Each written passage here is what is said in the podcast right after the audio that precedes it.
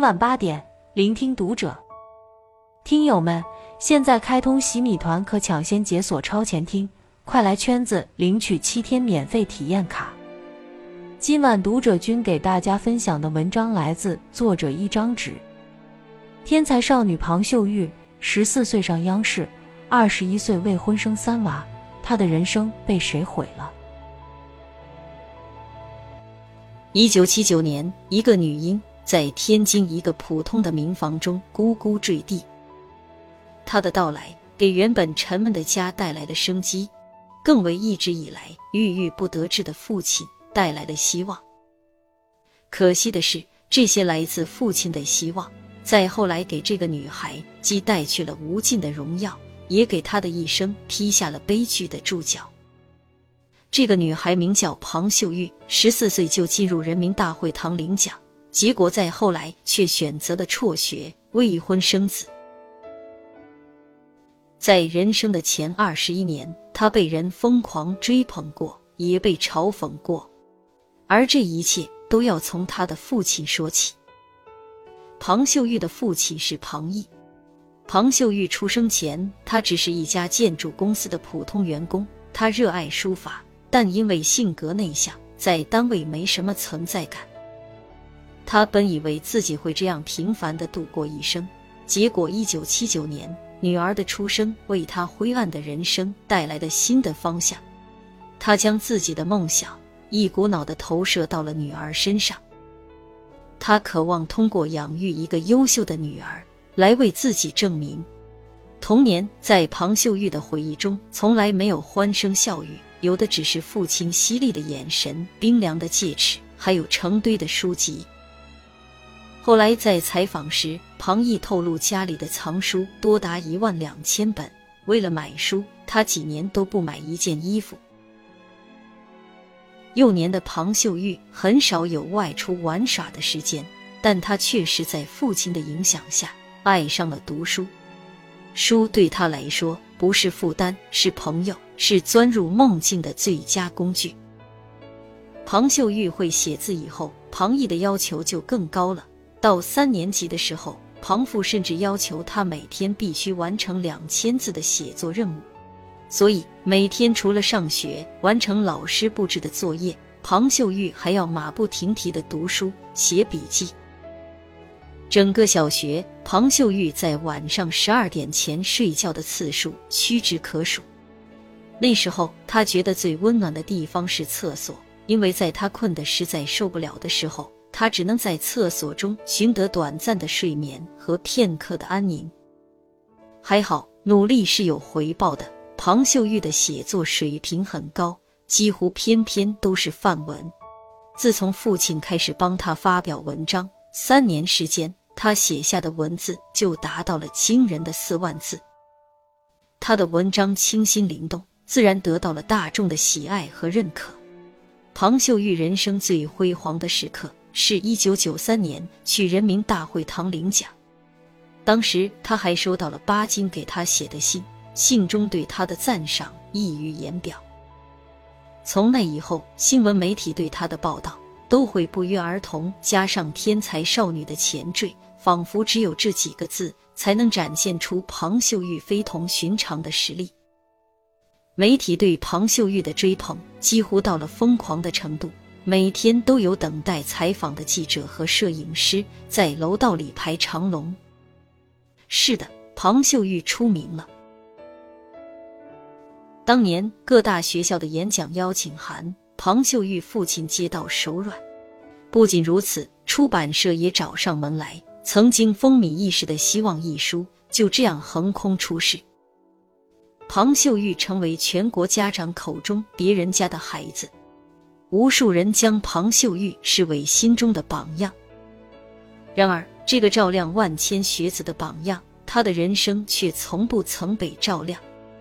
那时候，庞父一边向所有人炫耀自己的优秀教育成果，一边靠庞秀玉的名气在各个地方挣钱。庞秀玉每天只能在签售会、学校演讲。记者采访中打转，长期缺课让庞秀玉的学习成绩一落千丈。当时庞秀玉的父母曾爆发过激烈的争吵，母亲认为应该让孩子回归正轨，把学习放在首位，但庞父却认为应该趁着有名气再多赚一些。老舍曾在《月牙》中说过这样一句话：“钱比人厉害一些，人若是瘦，钱就是瘦的胆子。”很明显，庞父被金钱蒙蔽了。眼见庞秀玉成绩越来越差，父母的争吵变得愈发激烈。那段时间，庞秀玉每天回家，面对的都是父母冷若冰霜的脸，她也变得心事重重。没人知道这个天才少女内心正在经历着什么样的煎熬。当热度慢慢散去，庞秀玉在众人追捧中生出的骄傲，被差劲的学业击得粉碎。事实上，从小学开始，庞秀玉各科成绩就不好，除了作文优异，其余科目几乎都是勉强及格。中考前，校长知道他升学无望，特地跟他谈过一次，希望他能留级，学校会安排老师帮他辅导。那时候，如果庞秀玉能抓住这次机会，他的人生或许真的会再创辉煌。可他的父母离婚了。庞秀玉已无心学业。那天，天津下起了瓢泼大雨，母亲被父亲赶出了家。庞秀玉和母亲身上一分钱都没有，在暴雨中不知该去何处。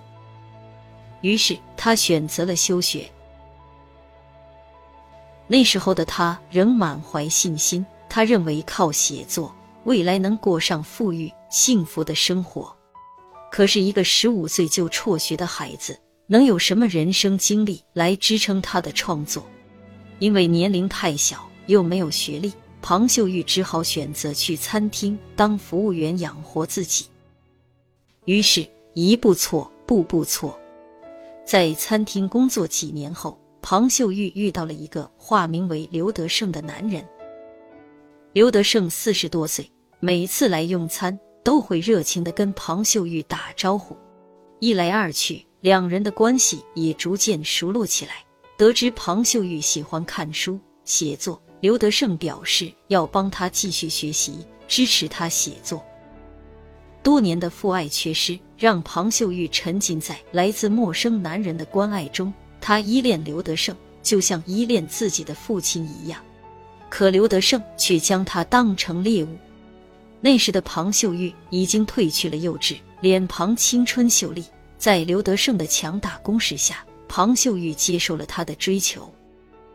刘德胜向庞秀玉保证：“我爱你，我会娶你。”庞秀玉信以为真。从那以后，刘德胜每月会给庞秀玉两千两百元生活费，还给他租了一间不错的房子。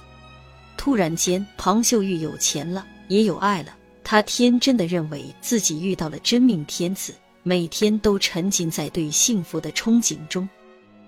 结果，她怀了第一个孩子后，刘德胜才跪在地上哭着说：“对不起，我已经结婚了。”刘德胜一边扇自己耳光，一边哭诉：“我老婆根本就不爱我，只有跟你在一起，我才感到真正的幸福。你放心，我一定跟他离婚，娶你。”就这样。庞秀玉在刘德胜的花言巧语中选择了继续这段感情，因为她始终认为这个男人是爱她的。就这样，刘德胜顺利让她打掉了第一个孩子。不久后，庞秀玉又怀孕了，这次她生了下来，是个男孩。十一个月后，庞秀玉再次怀孕，生下一对双胞胎女儿。也就是从这时起，一切的磨难。都来到了年仅二十一岁的庞秀玉身上。双胞胎女儿出生后，刘德胜就再也没有出现过，他就这样悄无声息的消失了。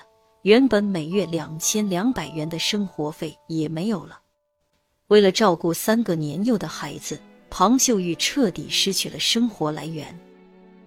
直到这时，庞秀玉才明白，自己多年来信以为真的爱情只是一场骗局。为了解决生计问题，庞秀玉选择起诉刘德胜，可调查结果却让庞秀玉大惊失色。原来，这个一直谎称是普通职员的刘德胜，竟有两家公司，资产高达千万。刘德胜聪明老练，他早就料到会有如今的局面，所以在他消失的时间里，他去干了一件大事，那就是跟妻子离婚，并净身出户。财产被转移后，结局自然是无奈的。刘德胜每月只支付抚养费一千两百元。一千两百元哪供养得起三个年幼的孩子呢？刘德胜的绝情还不止于此。五年后，他以身体和工作为由，连一千两百元的抚养费都拒绝支付。屋漏偏逢连夜雨，此时庞秀玉的母亲在接连的打击中精神崩溃，身体也彻底垮了。庞秀玉又该何去何从呢？二零零五年，某报记者接到庞秀玉的求救信，山穷水尽的庞秀玉决定公开征婚。记者按照地址穿过一栋又一栋破旧的房屋，才终于在一个垃圾堆旁发现了一个有铁皮焊接的简易房屋。屋子很昏暗，一股混合着异味的燥热扑面而来。屋里摆放着两张床，一张床上躺着一位老人。他大口呼吸，不时发出一声深沉的叹息。另一张床上则是三个六岁左右的孩子，一个有气无力的躺着，剩下的两个在床边玩耍。庞秀玉说：“他们很久都没有吃过一顿饱饭了，走投无路下，我才决定向你们求助。对于男方，他没有什么要求，就希望年龄大一些，愿意接纳三个孩子和自己的母亲。”当记者问道：“没有考虑过靠写作来赚取生活费吗？”庞秀玉思考良久后说：“我讨厌把写作和名利扯在一起，它不是换饭吃的一种工具，它在我心目中很神圣。”不知道庞秀玉这样说是因为真的认为文学神圣，还是在掩饰自己不敢再拿笔的心虚。无论如何，他的光芒在生活的鸡零狗碎中早已消散，而生活的泥泞依旧牢牢的裹挟着他。今生他是否还有重新拿起笔的勇气，已经不得而知了。有人问：谁才是让庞秀玉从天才少女堕入地狱的罪魁祸首？我想，应该是缺爱的教育。一个人越缺少什么？就越渴望什么。正如庞秀玉真正毁了他的，不是他曾经辉煌的经历，而是他缺爱的童年。内心缺爱的孩子最容易被花言巧语欺骗，因为极度渴望得到爱的他们，根本没有时间去思考背后的陷阱。就像飞蛾，明知火会将它变成灰烬，他们依然为了那片刻的光明，选择钻入火海。世界上最好的教育是，除了爱以外，一无所有。只有内心被爱充盈的孩子，在面对陌生人的善意时，才有去分辨、去判断的能力。愿正在读这篇文的你，一直被爱。关注读者，感恩遇见，听友们，我们下期见。